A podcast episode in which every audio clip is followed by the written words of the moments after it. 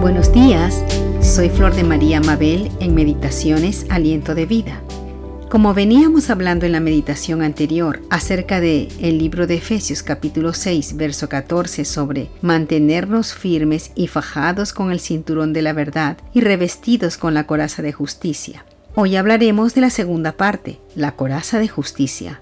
Y si hemos visto alguna vez una armadura del tipo que usaban los romanos, recordaremos que la coraza que usaban ellos para cubrirse el pecho era muchas veces una coraza hecha de metal, de un metal lo suficientemente fuerte como para resistir los golpes de espada y las flechas que venían contra su cuerpo. De esa manera protegían su corazón y pulmones, órganos importantes para vivir el corazón que late y bombea la sangre de vida y los pulmones que reciben el aire, el oxígeno para seguir viviendo. Como vemos, aquel soldado romano debía proteger muy bien esas partes de su cuerpo. Así también nos aconseja el Señor a través de la vida del apóstol Pablo, quien escribió estas cartas, y nos enseña que nosotros, como hijos de Dios, al pelear las batallas espirituales, debemos estar protegidos y cubrir y proteger nuestro corazón y pulmones con una coraza de justicia.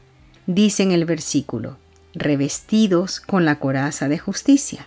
Y hermanos, debemos recordar que Cristo, al morir en la cruz por nosotros, nos revistió, pues Él es nuestra justicia. Él nos ha revestido con su propia justicia, con esa verdad debemos llenar nuestro corazón. Cristo es mi justicia. Él me ha justificado delante del Padre y hoy vivo por su justicia. Esa verdad debe llenar nuestro corazón. Es la sangre que bombea y nos mantiene con vida. Y es también su justicia en nosotros, el aliento que nos da vida. El solo saber que Cristo es nuestra justicia, eso es lo que nos permite enfrentar con fe y esperanza cada día nos da la confianza para saber que venceremos, pues si Dios es por nosotros, ¿quién contra nosotros? El saber que Jesús es nuestra justicia nos hace andar también practicando la justicia, evitando ser injustos en nuestras acciones hacia los demás, recordando que si el Señor es justo, nosotros también debemos ser justos con los demás, dejando a un lado todo egoísmo.